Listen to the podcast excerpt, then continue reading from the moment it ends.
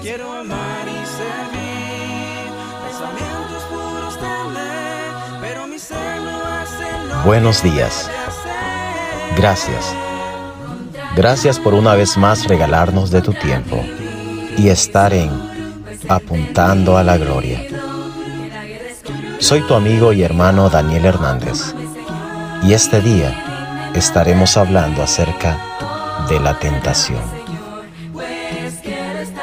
Estoy de pie. Estoy de pie a pocos pasos de un espejo y veo el rostro de un hombre que falló, que le falló a su creador. Otra vez, otra vez prometí que no lo haría, pero lo hice. Estuve quieto cuando debí ser valiente. Me senté cuando debí mantenerme erguido.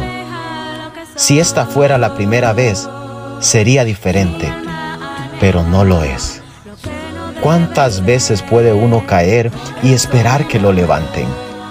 Tus ojos miran al espejo y ven a un pecador, a un fracasado, a un incumplidor de promesas, pero mediante la fe miras al espejo y ves a un hijo pródigo, a un hijo pródigo con vestiduras elegantes, que lleva el anillo de la gracia en un dedo y el beso del Padre en el rostro. Tus ojos ven tus faltas, tu fe a tu Salvador. Tus ojos ven tu culpa, tu fe ve su sangre.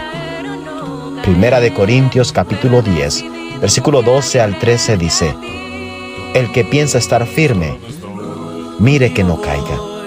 No os ha sobrevenido ninguna tentación que no sea humana, pero fiel es Dios, que no os dejará ser tentados más de lo que podéis resistir, sino que dará también juntamente con la tentación la salida, para que podáis soportar.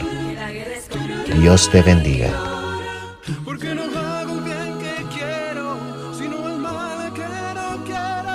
Es una lucha permanente entre mi